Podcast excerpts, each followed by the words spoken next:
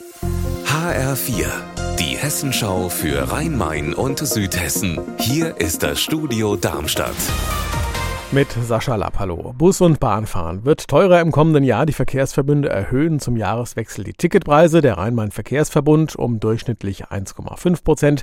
Der Verkehrsverbund Rhein-Neckar, der ja auch teils den Regionalbahn- und Busverkehr an der Bergstraße und im Odenwald organisiert, schraubt die Ticketpreise dagegen im Schnitt um fast 9 Prozent rauf. Raphael Stübig. Hauptgrund sind wie beim RMV auch die gestiegenen Energiekosten. Der VRN sagt aber auch, dass auch die Kosten fürs Personal und Material gestiegen sind. Und dann kommt noch das 49-Euro-Ticket dazu. Da meint der VRN, würde für die Finanzierung die bereitgestellten 3 Milliarden Euro von Bund und Ländern nicht ausreichen. Das sei jetzt schon absehbar. Auch deswegen müsste man die Ticketpreise so drastisch erhöhen. Ein Einzelfahrschein kostet künftig dann bis zu 1,10 Euro mehr. Schon ein Hammer. Seit Juli wird in Hirschhorn die Wehrbrücke über den Neckar saniert. Die verbindet die Kernstadt mit dem Stadtteil Ersheim und seitdem ist die Brücke auch voll gesperrt. Und das wird sie auch noch gut ein Dreivierteljahr bleiben. Ein Schock für viele Anwohner, viel länger nämlich als gedacht. Das wurde heute bekannt. Anna Vogel. Der Bürgermeister von Hirschhorn musste auf jeden Fall erstmal schlucken, denn er sagt, die Bauarbeiten sind belastend für die Menschen in Hirschhorn, vor allem für die, die da wohnen, wo während der Bauarbeiten alle langfahren an der B37. Und das ist nicht mal die offizielle Umleitung, die ist nämlich fast 30 Kilometer lang und alle schweren Fahrzeuge müssen die auch nehmen.